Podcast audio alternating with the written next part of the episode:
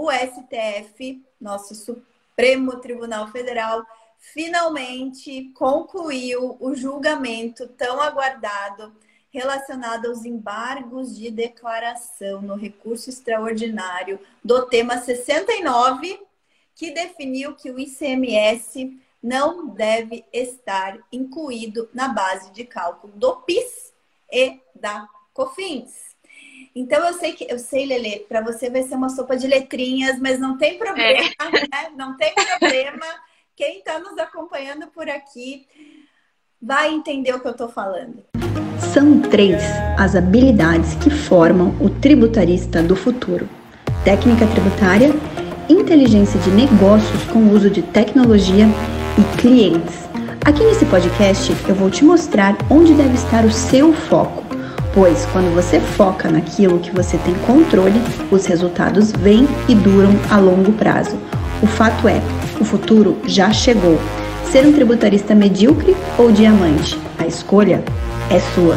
Mais um, uma live aí que a gente grava o podcast Tributarista do Futuro e hoje vamos falar da tese do século, né, gente? Não daria para falar de outra coisa que não a tese do século, né?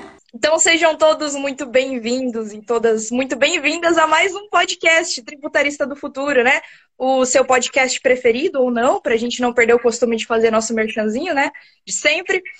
Então, aqui nós discutimos as estratégias na sua jornada do zero até lá. A gente te acompanha nessa jornada, até você chegar lá à sua autoridade, como um tributarista do futuro, valorizado, ganhando ali no mínimo os tão, tão esperados 10 mil reais por mês. Eu sou a Letícia Vitória. Eu sou a Letícia Amaral. E hoje o episódio já está no 34, ó. Esse podcast está rendendo. E você já sabe, né? eu já tá de costume que eu já falo em todos os podcasts que assim, se é o primeiro ou um dos primeiros que você tá aqui ouvindo, você já sabe, né? Já perdeu muito conteúdo de alto valor agregado aí. Então, bora maratonar esses podcasts. Você pode ouvir, podcast é bom, né? A gente tá ali dirigindo, comendo, almoçando, fazendo qualquer coisa, tá ali, ó, aprendendo um pouco sobre como ser um tributarista melhor, né? Então, o episódio de hoje, como a Lele já falou, quem estava aí no começo viu, desfecho da tese do século. E agora? Então, Lele, e ontem agora? tivemos um julgamento muito importante. Eu não posso dizer assim que eu tenho conhecimento nessa área. Vocês sabem que eu sou mais ali do design, do marketing. Mas quando eu ouço esse nome, tese do século, até eu quero saber um pouco mais o que é essa tese, qual que é esse tal desfecho. Então eu passo a bola para ti, Lê. Conta um pouco pra gente. Sim, hoje vamos falar de tese do século. Por quê? Por quê? Tá? Quem está nos acompanhando ao vivo, hoje é dia 14 de maio de 2021 e ontem, no dia 13 de maio, o STF, nosso Supremo Tribunal Federal, finalmente concluiu o julgamento tão aguardado relacionada aos embargos de declaração no recurso extraordinário do tema 69, que definiu que o ICMS não deve estar incluído na base de cálculo do PIS e da COFINS. Então eu sei que eu sei, Lele, para você vai ser uma sopa de letrinhas, mas não tem problema, é. né? Não tem problema. Quem está nos acompanhando por aqui vai entender o que eu estou falando, tá? Vai entender. A não ser que o pessoal esteja chegando agora na área tributária, mas tudo bem, eu vou falar de uma forma bem do início, bem do beabá, até o realmente o próximo passo, o desfecho, o que, que temos que fazer a partir de então. Então, primeiro ponto, tá, Lele? Primeiro ponto, tese do século. O que é a tão chamada tese do século? Começar do começo, né? O que, que é? começar do começo, o que, que é a tese do século e por que falamos tese do século.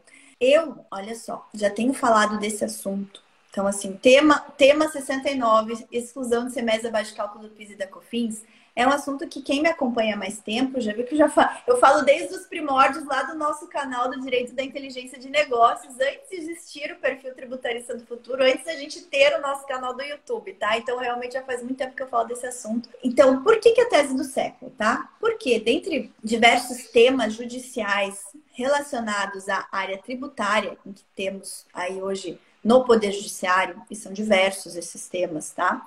Hoje a gente já tem mapeado aí cerca de 50 temas, temas relevantes discutidos no Poder Judiciário. O tema relacionado à exclusão do ICMS da base de cálculo do PIS e da COFINS, ele ganha extrema relevância primeiro, né? Porque uma vez que a gente muda a sistemática de apuração desses do, dessas duas contribuições chamadas PIS e COFINS, que são duas contribuições tá? Duas contribuições sociais previstas na nossa Constituição Federal, no artigo 195, no inciso 1, nós mudamos toda a sistemática de apuração de recolhimento e, consequentemente, de receita para o Estado, tá? E tendo em vista que o ICMS aí é o principal imposto que incide sobre consumo no Brasil, e é um imposto que representa, em termos de carga tributária, uma fatia muito relevante, uma vez que a gente exclui esse imposto, lá do cálculo dessas duas outras contribuições que eu comentei, PIS e COFINS, a gente tem aí uma redução da arrecadação pelo fisco federal, União Federal, que é quem cobra, né, quem tem a competência para instituir e hoje cobra também o PIS e a COFINS, ganha uma relevância porque eles perdem receita. Né? Então, se você diminui a tua base de incidência, a base que vai apurar ali o valor desse, dessas duas contribuições, consequentemente, o fisco ganha menos.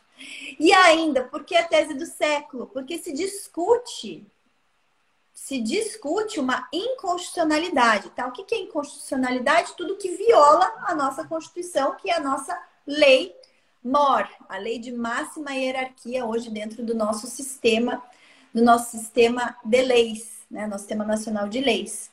Então, tudo que viola a Constituição acaba sendo inconstitucional. E a partir do momento que o nosso tribunal, tá? O nosso tribunal que tem a competência para julgar infrações à Constituição, que é o nosso tribunal, nosso Supremo Tribunal Federal, que também é a corte máxima dentro do do país, dentro do Brasil, julga que é inconstitucional a forma de se cobrar dois tributos relevantíssimos, que são PIS e COFINS, isso reflete e ainda julga inconstitucional, isso abre a possibilidade de você o quê? Pegar cinco anos passados e falar, olha, eu tenho recolhido há cinco anos de forma indevida, tá? Então eu quero esse meu dinheiro de volta. Contribuinte falando, contribuinte pessoa jurídica, tá? Então, só que Letícia, isso não é novidade. Isso não foi julgado agora. De fato, não foi. O Supremo Tribunal Federal julgou a tese do século, tema 69, lá em 2017, mais precisamente lá no dia 15 de março de 2017. Tá, Letícia, então por que, que isso continua ganhando relevância? Ok, vou esclarecer para vocês, para quem está chegando, eu preciso colocar todo mundo no mesmo patamar de conhecimento, tá? De, de, de ambientação em relação ao tema. Então vamos lá. O Supremo Tribunal Federal tem a competência para, né, em última instância, ali, hierarquia máxima, dentro do, do, das nossas cortes nacionais, julgar a inconstitucionalidade de uma norma foi lá, foi analisar se a norma que falava que o ICMS precisa estar dentro do cálculo, do cálculo de dois outros tributos chamados PIS e COFINS, analisou e falou: não, ICMS não deve estar dentro do cálculo. Por quê? Porque o que a Constituição determina como base de cálculo dessas duas contribuições é a receita ou o faturamento da empresa. E o ICMS, por ser um imposto de competência dos estados, não constitui receita ou faturamento das empresas. Logo, esse ICMS, que não é receita das empresas, mas sim uma receita dos estados, não deve estar dentro da base de cálculo. Então, isso ele julgou lá em 2017 para concluir: olha, existe essa inconstitucionalidade. A lei que determina que deve estar o ICMS incluído é uma lei inconstitucional. Logo, se a lei é inconstitucional, ela não tem validade, né? ela não tem aplicabilidade. Então, todas as empresas que tinham até 2000, até dia 15 de março de 2017, ajuizado ações no Poder Judiciário objetivando excluir o ICMS da base de cálculo do PIS e da COFINS, lá no dia 15 de março de 2017, tiveram uma primeira vitória. Tiveram uma primeira vitória, só que não acabou aí. Por quê? Porque a União Federal, que é a parte contrária aos contribuintes, que é quem tem interesse né, na, na arrecadação dessa receita que passou a ser considerada inconstitucional, entrou com um recurso, com um recurso chamado embargo de declaração. Esse recurso, ele tem por finalidade sanar uma omissão, uma obs obscuridade, uma contradição, tá? Naquela decisão. E a União Federal levantou dois pontos principais nesses embargos de declaração. O primeiro ponto é Olha, quando a gente fala de ICMS, eu preciso saber qual ICMS que vai ser excluído da base de cálculo do PIS e da COFINS. Por quê? Porque tudo bem, todo, todo contribuinte que faz uma venda emite uma nota fiscal de venda. Nessa nossa nota fiscal de venda, ele tem que colocar lá qual que foi o ICMS que incidiu naquela operação. E ele destaca na nota fiscal aquele ICMS. Contudo, quando ele vai recolher para o fisco estadual, ele não recolhe aquele ICMS que está lá destacado na nota. Por quê? Porque o ICMS é um imposto chamado não cumulativo, em que dentro de uma cadeia você apura, você apura o todo o crédito, então você fez uma compra, essa compra você já, já pagou ICMS nessa compra, certo? Então, quando você vai fazer uma venda, aquele ICMS que você já pagou na compra, você vai abater do teu ICMS devido naquela venda porque ele é um imposto não cumulativo. Então, por mais que você destaque lá naquela nota fiscal 100 de ICMS, por exemplo, como você vai ter um crédito do ICMS que você pagou na entrada, de fato o que você vai recolher para os estados não vai ser 100, vai ser, por exemplo, 60, porque você já recolheu 40 na entrada de ICMS. Então, eu, União Federal, quando entrei com esses embargos, hipoteticamente, vamos supor que eu sou União Federal, eu me questionei, poxa, mas Será que é o ICMS que está lá na nota fiscal ou será que é esse ICMS que efetivamente o contribuinte paga, que deve ser é, excluído da base de cálculo do PIS da COFINS? Então, esse foi o primeiro ponto levantado, tá? Naquele embargo de declaração que foi apresentado lá na sequência dessa decisão do dia 15 de março de 2017. O segundo ponto é, olha só, olha só, excelências, ministros do STF, essa discussão sobre, sobre exclusão de semestre da base de cálculo do PIS e COFINS não é nova. É uma, é uma discussão antiga. E vocês estão modificando o entendimento relevante. Então, sob o argumento de que houve uma mudança de entendimento dos tribunais, eu quero que essa decisão ela só passe a ter efeitos para frente. Eu não quero que você abra a possibilidade dos contribuintes serem restituídos do que eles recolheram indevidamente no passado. Então, vamos limitar essa tua decisão, que é o chamado em termo técnico, vamos modular os efeitos, né? Então, vamos limitar os efeitos dessa decisão de um ponto para frente. Eu, União Federal, quero que vocês entendam que o adequado é vocês limitarem a partir do momento que vocês forem julgar os embargos de declaração ali para frente. Então, todos os contribuintes, né? Todos os contribuintes independente se tiver ajuizado a ação ou não, eles só vão poder deixar de incluir ICMS abaixo de cálculo PIS/COFINS a partir do julgamento dos embargos para frente. Então, gente, esses dois pontos levantados geraram uma imensa insegurança por parte de contribuintes que já tinham ajuizado ação, de contribuintes que já tinham trânsito em julgado de ação, de contribuintes que queriam saber como iam executar aquela decisão favorável que eles já tinham tido e de contribuintes que não tinham ingressado com a ação para saber se valeria a pena ingressar ou não. Então aí a gente teve diversas ações dos contribuintes, cada um para o seu lado, tá? E a insegurança, primeiro, de saber como apurar esse valor, se é o ICMS destacado ou ICMS recolhido, que dá uma diferença na prática relevantíssima para alguns segmentos que tem muitas compras na entrada, ou seja, tem muito crédito de ICMS na entrada, então, quanto mais crédito de ICMS na entrada, menor é o ICMS efetivamente recolhido. Então, menor o crédito, menor o valor do ICMS para excluir da base de cálculo do PIS e da COFINS. Então, gerou uma imensa insegurança. Mas, ao mesmo tempo, outros contribuintes que não tinham ingressado com a ação judicial até o dia 15 de março de 2017, como tivemos uma decisão favorável, passaram a ingressar em juízo. Muitos ingressaram em juízo E até ontem, que foi o julgamento dos embargos de declaração, quando se concluiu, eu já vou falar um pouquinho mais sobre isso, e até ontem já tinham, inclusive, ação judicial finalizada definitivamente com os seus créditos habilitados e efetivamente é, compensados perante a Receita Federal ou com pedido de restituição, por exemplo. E aí, gente, chegou, eis que chegou o momento de julgar os embargos. Esse momento se estendeu ao longo do prazo, porque o Supremo já tinha agendado, já tinha pautado esse julgamento, ó, há muito tempo atrás, tá?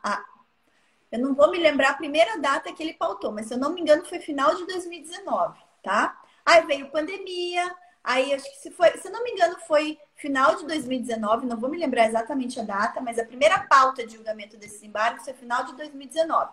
Veio pandemia, ele foi incluído mais uma vez em pauta e foi retirado de pauta por conta da pandemia. E aí a gente estava aguardando quando que ele ia entrar em pauta de novo. E entrou em pauta de julgamento do dia 29 de abril. E é isso que chegou o dia 29 de abril, eu até fiz uns stories. Falei, e aí, será que vai julgar ou não? E aí chegou 29 de abril, entrou um outro julgamento importante que consumiu todo o período da sessão e não foi julgado. Foi passado para a semana seguinte.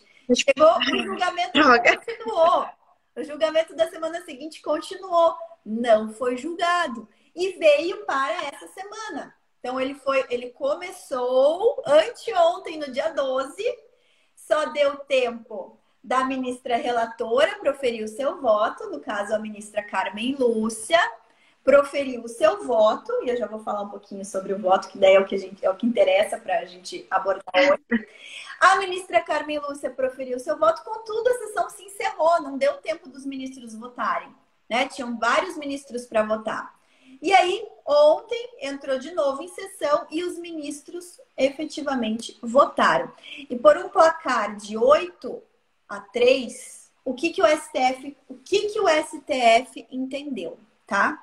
Então, se a maioria dos ministros, julgadores do STF, foi no mesmo sentido que a ministra relatora, Carmen Lúcia, para entender o seguinte: olha, em nenhum momento, isso, gente, eu já falo desde 2018, em que eu falei, gente, não tem como ser o ICMS efetivamente recolhido, porque desde a primeira instância, desde o mandato de segurança de origem, da sentença, já estava claro que era o ICMS destacado na nota. Nunca se discutiu qual era o ICMS. Desde o início já estava lá. Não poderia chegar agora o STF mudar o entendimento, porque ele, ele simplesmente validou uma sentença de, primeiro, de primeira instância que falava que era destacado. Então, o que, que a Letícia estava falando? Quem me acompanha sabe, gente. Eu falava, não tem fundamento jurídico para ser o ICMS, o ICMS efetivamente recolhido. Não tem fundamento jurídico tá? Mas, como a gente vive no país da insegurança, no país dos interesses políticos. A gente nunca sabe. Eu não coloco minha mão no fogo, não tenho como prever o que, que o Supremo vai julgar. Mas, nesse ponto, o Supremo foi realmente técnico, analisou a parte técnica jurídica e a ministra falou: nunca se teve em discussão que era o ICMS destacado. Desde sempre foi. Então, não tinha obscuridade, não tinha nenhuma discussão em relação a isso. Então, nesse ponto, ela afastou o entendimento da União Federal. Vitória para os contribuintes, né? Um alento para nós. Passou-se a julgar o segundo ponto. Segundo ponto, modulação dos efeitos, ou seja, a partir de quando que esse entendimento de exclusão do ICMS abaixo de cálculo do PIS e COFINS passa a valer. Ou seja, a partir de quando que a inconstitucionalidade passa a virar uma, de fato, Aí, uma inconstitucionalidade. E chega o, é, o ponto. é um contrassenso, tá, gente? Deixa eu já começar a fazer uma crítica aqui. Se uma norma ela é inconstitucional, ela não pode ser inconstitucional a partir de uma data. Ela sempre foi inconstitucional. Ela é inconstitucional. Uma norma inconstitucional é inconstitucional. Então, ela sempre foi inconstitucional. Contudo, quando veio a lei que regula ação direta de inconstitucionalidade, ação direta de constitucionalidade, se incluiu a possibilidade de modulação dos efeitos nas ações diretas de constitucionalidade ou indireta. É, ação direta de inconstitucionalidade ou direta de é, ou declaratória de constitucionalidade. E de lá para cá passou-se, até porque veio o Código de Processo Civil de 2015, mudou-se o Código de Processo né, Civil, passou-se a dar margem para limitar, modular os efeitos também nos recursos especiais com repercussão geral reconhecida. Porque, na prática, quando o recurso extraordinário tem repercussão geral reconhecida e se julga, ele passa a ter efeito para todo mundo. Passa a ter um efeito chamado erga omnes, que abraça todo mundo, que é o mesmo efeito que uma ação direta de, é, de inconstitucionalidade, uma ação declaratória de constitucionalidade tem. Então, passou-se também a admitir a, a modulação dos efeitos. Mas isso foi uma ficção legal que a lei trouxe para regular determinadas situações. A condição era de que só se pode modular Tá? Em casos em que há uma mudança de entendimento do Poder Judiciário, nesse caso nunca houve mudança, mas a ministra Carmen Lúcia falou: olha, em que pese né, um, um, uma das justificativas para a modulação é a mudança do entendimento jurisprudencial, e em que pese não ter havido mudança de entendimento jurisprudencial nesse caso específico, uma outra hipótese para se modular os efeitos é quando isso vai, vai ao encontro do interesse público. E aí que vem a segunda situação. Um levantamento feito, e aí eu tenho que agradecer a Távia que é uma das nossas diamantes aí do nosso corpo jurídico, analisou é, e foi pesquisar que um levantamento feito pela União Federal é de que 78% das ações que foram ajuizadas em relação a esse tema tese do século, tema 69, foram depois do dia 15 de março de 2017. Então, depois do julgamento lá de 2017, 78% das ações que hoje temos em trâmite foram ajuizadas. Isso foi o pulo do gato da União Federal para costurar também ali e até para possibilitar esse julgamento de ontem em relação à modulação dos efeitos. Porque olha o que, foi decidido. Então, a, foi entendido, foi entendimento dos, dos ministros da Suprema Corte de que esse caso, em virtude de representar um interesse público relevante, pode sim se sujeitar à modulação dos efeitos, tá? A você limitar no tempo quando que aquela inconstitucionalidade vai valer. E o que, que o Supremo entendeu? Olha, essa inconstitucionalidade, ela vale somente a partir do dia 15 de março de 2017. Dali para frente é que vale efetivamente essa, essa isso que a gente está declarando inconstitucional, que é a inclusão do semestre abaixo de cálculo do piso da COFINS. Então, para todas as pessoas que aju... a ressalva é para todos que ajuizaram ação até o dia 15 de março de 2017, ok, vocês podem ter a restituição dos cinco anos anteriores.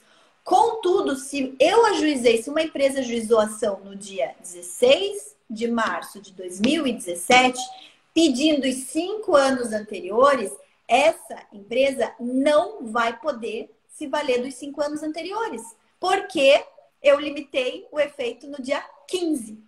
Então, o efeito prático, e aí que vem a segunda, e aí que vem a problemática gerada da decisão de ontem, porque isso, por isso que eu falei, o desfecho e os próximos passos, e agora, né? O que temos de oportunidade. Finalmente e agora. É, o que temos a partir de agora de oportunidade e de obstáculo, tá? Então, olha só, o que, que aconteceu? Vamos falar do que, que vocês querem que eu fale? Lele, oportunidade e obstáculo. O que, que eu falo primeiro?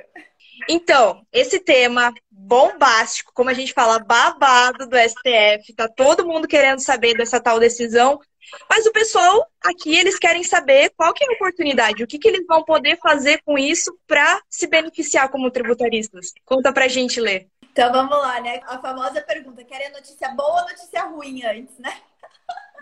Mas tá bom, já coloquei ali, ele falou, vamos falar da notícia boa primeiro. Então vamos falar da notícia boa primeiro.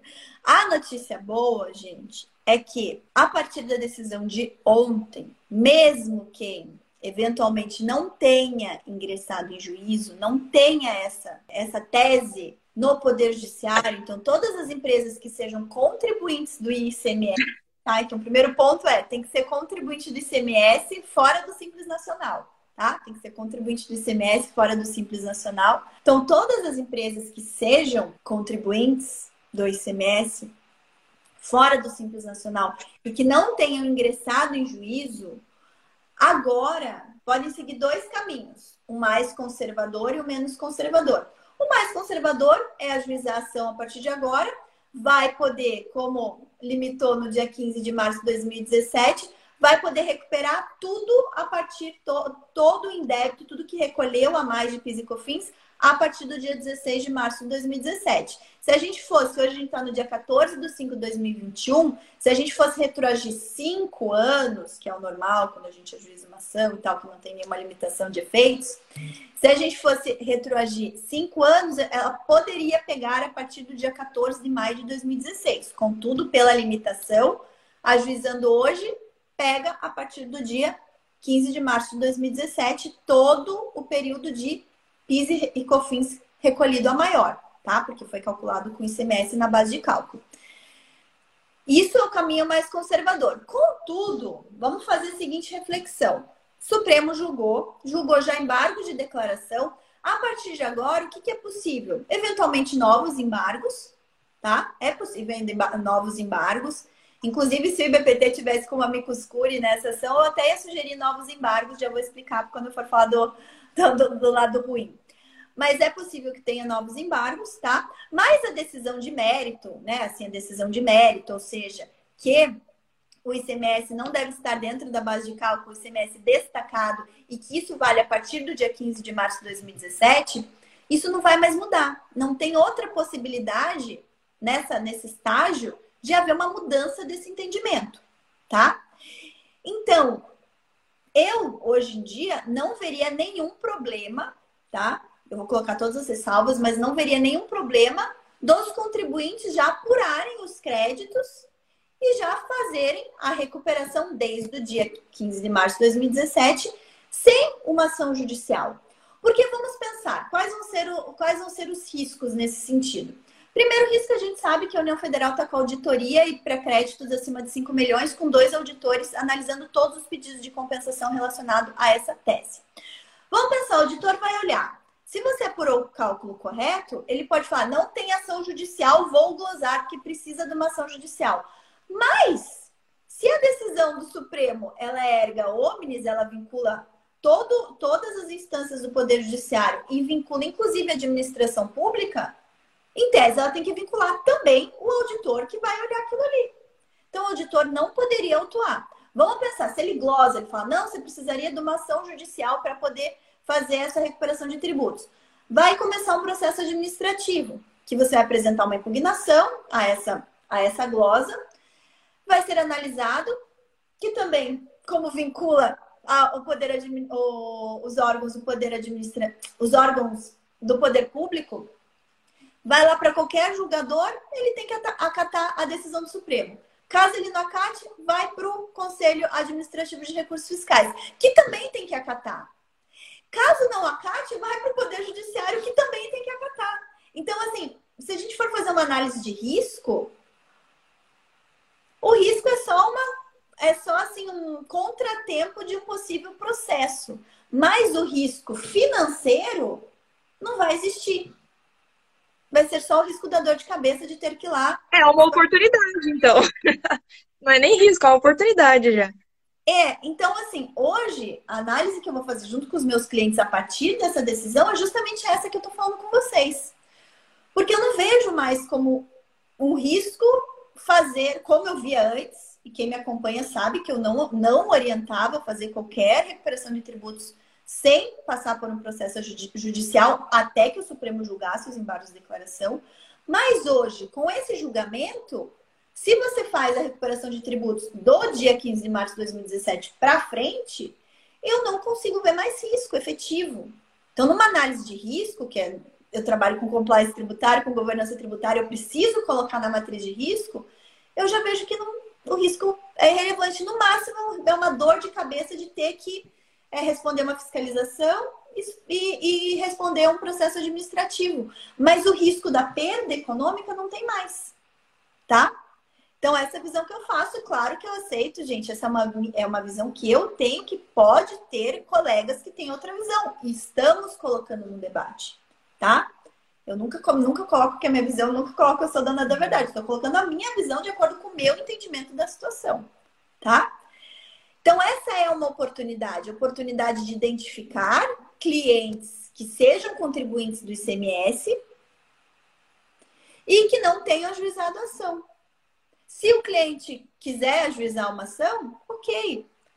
Vai ser o tempo só de ajuizar, de ter, um, de ter um, uma sentença. Pode ser que demore alguns outros casos de outras teses que clientes resolveram ajuizar. Algumas foram rápidas, outras demoraram um pouquinho mais para transitar em julgado. Mas ok, é um caminho, um pouquinho mais demorado, mas é um caminho. Mas os clientes que não têm esse receio tão grande de eventualmente ter que fazer uma, uma resposta para o fisco, ter que. É, porque quando a gente oferta isso, a gente também vai fazer a defesa dele. Então tá dentro do nosso pacote. A gente pode mostrar para ele qual é essa oportunidade de fazer já na esfera administrativa tá? Então, essa é a grande oportunidade que eu vejo de já a gente ir prospectar novos clientes a partir da decisão de ontem. Por mais que ela ainda não transite em julgado, por mais que eventualmente tenhamos ainda novos embargos de declaração, tá? Olê, mas ainda agora chegou aquela parte, eh, deixa eu ter que fechar ali. Agora chegou aquela parte que finalmente existe. São os riscos, né? Então, quais que são os riscos? A gente falou dos benefícios, mas e os riscos agora? É, o risco não é, não é nem agora é a, é a, notícia ruim, tá? Por quê? O que, que vai acontecer com aquelas empresas que já ajuizaram a ação, contudo ajuizaram depois do dia 15 de março de 2017? O que vai acontecer com, vamos falar das ações que já que já transitaram em julgado e as ações que ainda não transitaram em julgado, tá? Então, as que já transitaram em julgado, as que ainda não transitaram em julgado. Vamos falar primeiro das que ainda não transitaram em julgado. As ações que ainda não transitaram em julgado, o reflexo vai ser que esse entendimento relacionado à modulação dos efeitos vai ser aplicado, porque vincula. Então, os julgadores de instâncias abaixo do STF vão ter que dar o mesmo entendimento que o STF deu. Ou seja, é o ICMS destacado e só pode restituir a partir é, do dia 15 de março de 2017 em diante. Tá? O problema maior está com quem ajuizou, e nós temos clientes nessa situação, que, que a gente não tinha nem como prever, gente. Isso daí, olha só, uma situação totalmente totalmente aleatória, porque qual que é a nossa visão quando a gente vai falar de modulação de efeitos, tá?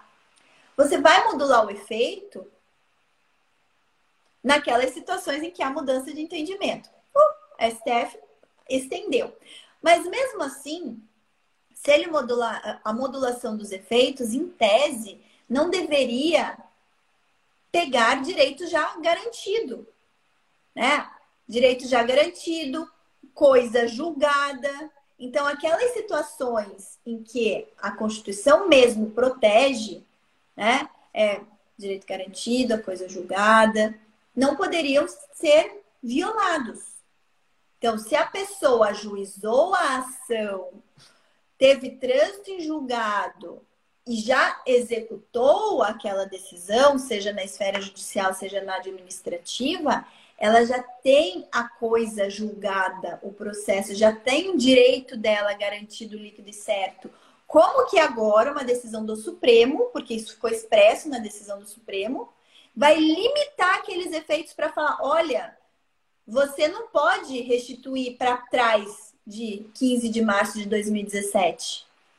Tá, mas se eu ajuizei a ação no dia 17 de março de 2017, a minha ação já transitou em julgado, reconhecendo que eu poderia recuperar os últimos cinco anos, e eu já recuperei os últimos cinco anos. Eu vou ter que devolver agora? O fisco vai me autuar? Vai entrar com uma ação rescisória? Porque não poderia? Olha a insegurança jurídica que isso causa. E E é uma, no meu ponto de vista, é uma decisão que também acaba sendo inconstitucional, porque é um ato, é uma norma. Ela acaba sendo inconstitucional a partir do momento em que ela viola um dos direitos garantidos lá na Constituição, no artigo 15, que é direito líquido e certo a coisa julgada. Só que gerou um receio agora. As, as, as empresas que tiveram ação ajuizada, com trânsito em julgado, que recuperaram os últimos cinco anos, passando para trás do dia 15 de março de 2017, vão se ver agora numa situação delicada. E que o Supremo não falou disso nos embargos de declaração. Por isso que eu falei que se o IBPT fosse amicus curi, a gente ajuizaria novos embargos de declaração para esclarecer essa obscuridade, para esclarecer esse ponto, porque não pode uma decisão violar um direito garantido na própria Constituição, que é o direito líquido e certo à coisa julgada. Então, aí que está a notícia ruim as empresas que tiveram ações ajuizadas depois de 15 de março de 2017 já transitado em julgado e que já fizeram a recuperação de tributos. Essas sim a gente vai ter que olhar com calma. E essas eu espero que haja assim um novo embargo de declaração. Infelizmente o BPT não está com uma micoscure, mas se tivesse entraria com esse. Vocês iam lutar por essa causa? É, com certeza a gente ajuizaria em várias declaração para que o Supremo garanta o direito constitucional dessas empresas, nessas particularidades, porque ele não fez ressalva quando ele deveria ter feito. Então, a notícia ruim, Lê, é essa, em relação a essa, a essa particularidade de empresas, em que aí sim nós os advogados tributaristas vão ter que agir em prol dessas empresas para impedir a possibilidade de afronta a esse direito líquido e certo, a essa garantia constitucional da coisa julgada que elas tiveram, que o Supremo não poderia, não poderia validar. Então, essa decisão do Supremo de ontem, por não ter feito essa ressalva, ainda vai gerar mais contencioso, ainda vai gerar mais processos. Mas então. Ah, deixa você fechar o negócio ali para não dar eco. Mas então, querendo ou não, pelos dois lados, a gente até na notícia ruim que a gente tem que escolher, não tem como dizer que só vai ter notícias boas, mas mesmo assim ela acaba virando uma oportunidade. Porque muitas empresas que passaram por isso, vão passar por essa indecisão, por essa insegurança, vão precisar de quê? De um profissional que auxilie eles nessa decisão.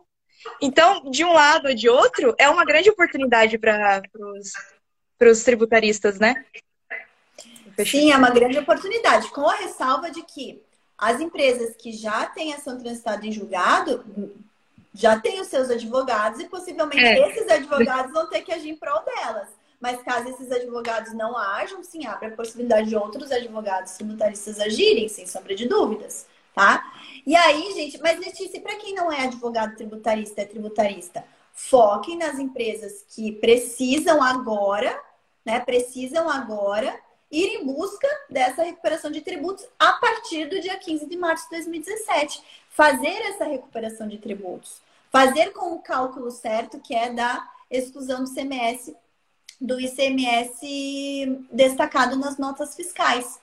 E mesmo isso, gente, é uma oportunidade para quem é advogado ou para quem não é advogado, porque até mesmo os advogados da área tributária também podem auxiliar essas empresas a fazer a recuperação de tributos na esfera administrativa, porque lembrem-se que para fazer a recuperação de tributos na esfera administrativa, a gente precisa ter o conhecimento do que?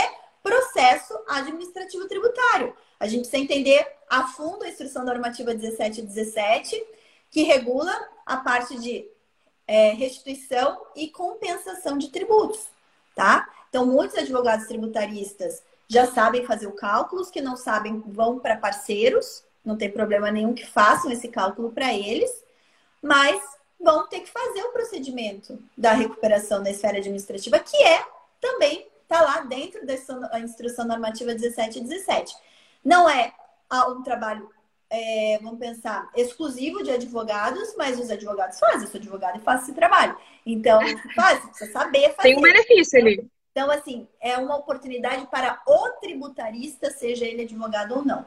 O advogado tributarista tem como oportunidade proteger aqueles clientes que ainda assim querem ingressar em juízo, como ação judicial, sabendo que é, não é o melhor caminho, porque é o caminho mais demorado, então para o próprio advogado também é ruim, né? Melhor ir direto para essa área administrativa e os honorários também vêm mais rápido, você gera mais resultado mais rápido, os honorários vêm mais rápido.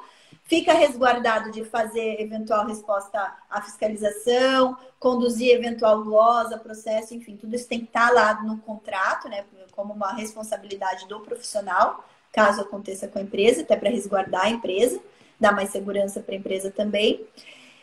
E também os advogados que precisem ingressar com novos mandados de segurança para proteger o direito líquido e certo dos seus clientes que ajuizaram a ação depois do dia 15 de março de 2017 e essa ação já transitou em julgado, também aí sim vão precisar ser advogados tributaristas para fazer esses mandados de segurança, tá?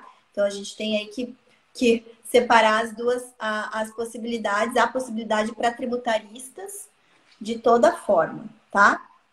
Da, da ô, Lê, eu acho... tributarista de toda forma. Ah, é, então, acho que a gente pode agora abrir para as perguntas, né? Pro... É. Deixa eu abrir aqui o, o, o áudio do, do, do YouTube. Sim. Tem uma pergunta muito interessante aqui da Dai Cristina Borges, aqui no Instagram. Olha aqui, ela quer saber a sua opinião, Lê. Qual a sua opinião? É necessária a publicação de resolução do Senado Federal para a suspensão de uma lei declarada inconstitucional quando isso ocorre em controle difuso de constitu... constitucionalidade? Sim, dá, isso vai ser, olha só.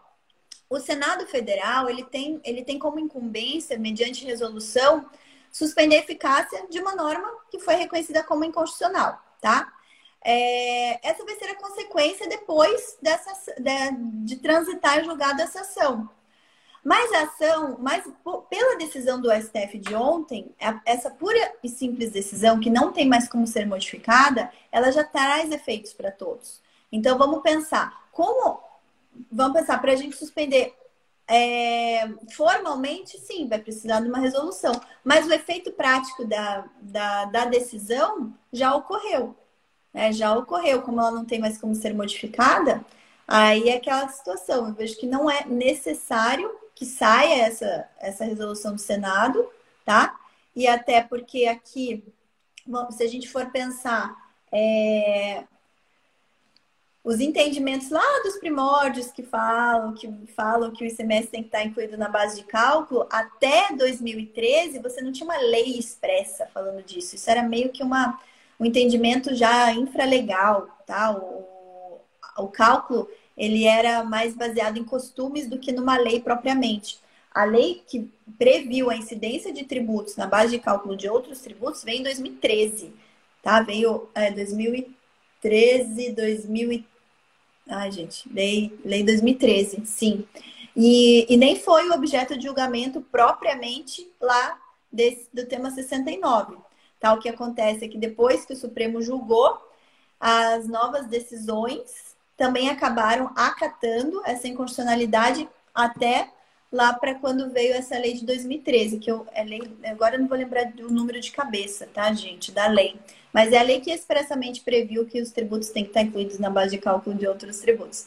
Então, essa lei se tornou inconstitucional por conta desse entendimento, contudo, é algo que em algumas situações ainda está sendo discutido, tá? Aí sim a gente vai ter que ver, porque é um outro ponto que eu até nem salientei, tá?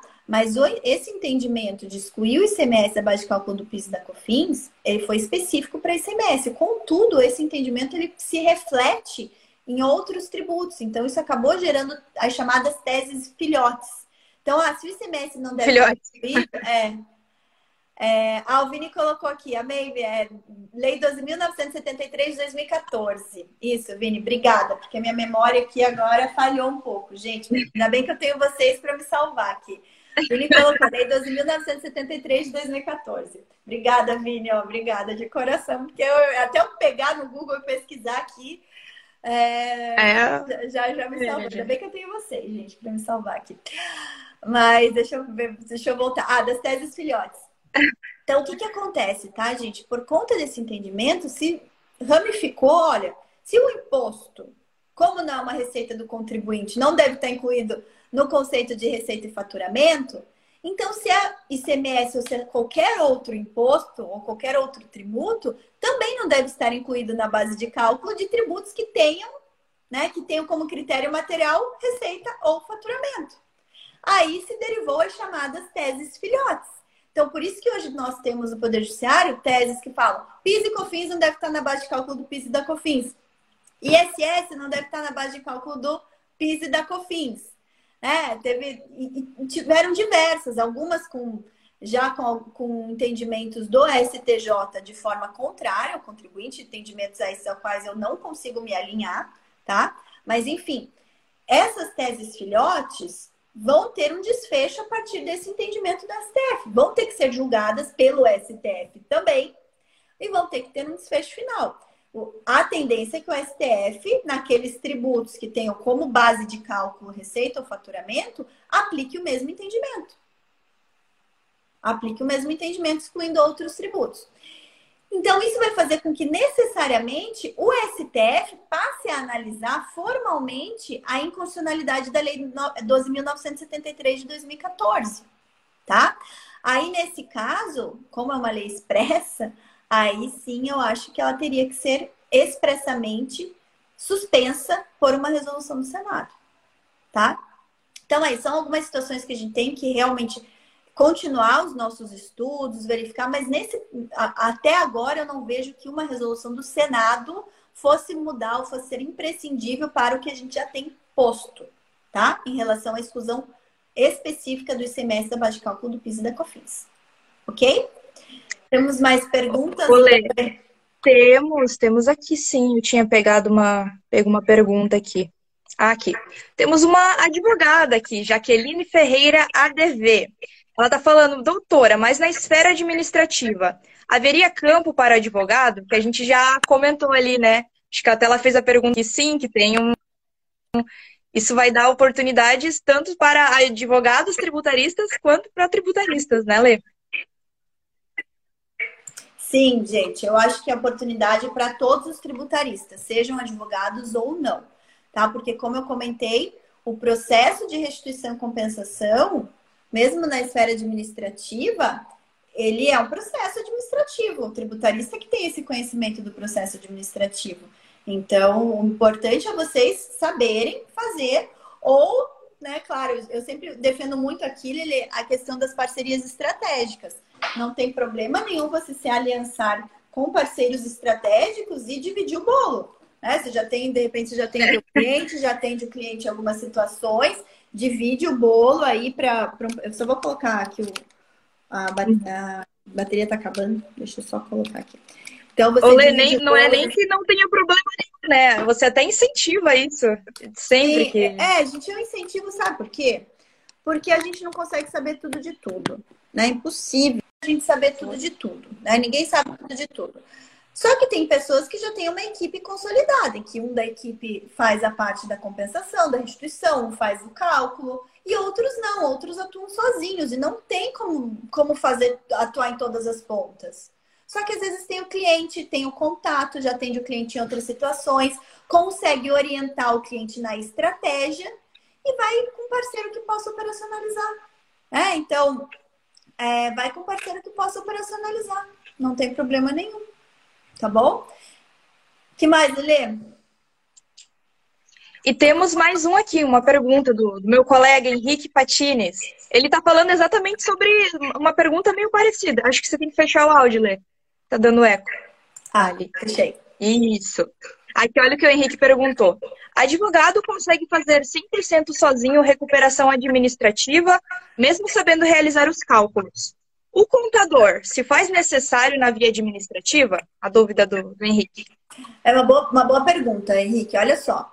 O, o contador, ele tem um papel fundamental, porque o contador, ele tem uma responsabilidade relacionada aos demonstrativos financeiros da empresa.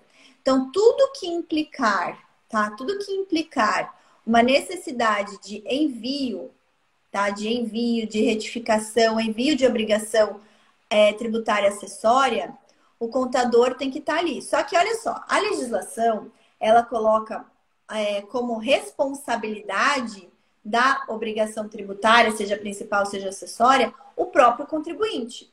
Ocorre que na prática, quem faz, quem transmite as declarações acessórias do contribuinte é o contador. Então, o que, que o, o, qual que é o papel do contador, tá? O contador ele pode legitimar o trabalho que o advogado fez e transmitir, tá? Ou ele pode dar uma procuração, ou, ou o cliente pode dar uma procuração para o não contador, vamos chamar assim, o não contador, realizar os trabalhos, conferir com o contador e transmitir em conjunto. Tudo que for necessário, retificação, tá? No que, se, no que tange, tá? No que tange ao a PERDECOMP, que é o pedido de restituição, declaração de compensação, o contador não se faz essencial. Ele não precisa necessariamente fazer isso tá? O tributarista, seja advogado ou seja administrador, seja qualquer outra pessoa, pode, desde que saiba fazer, saiba, tem ali é, competência técnica para realizar esse trabalho, ele pode fazer a transmissão do PERDECOMP, tá? Não, não precisa ser o contador, ok? E por último, aqui no Instagram, a gente tem a pergunta da Carlinha Ferreira Adir. O requerimento administrativo não pode ser feito por contador? Pode, como eu falei, pode ser feito. Pode ser feito por contador, por advogado, por administrador, por economista, por bacharel, por não acadêmico. Pode ser feito por quem tiver a competência técnica para tanto, tá? Então você só precisa ter a competência técnica para tanto, saber. Por isso que eu falo, se você é tributarista, porque você estudou a técnica tributária, independente da sua formação ou da sua profissão prévia, você pode fazer, tá? Por isso que eu falo, ser tributarista não exige uma profissão prévia. Ser tributarista exige um conhecimento técnico relacionado à área tributária, tá? Por isso que eu, por isso senão a gente não ia formar.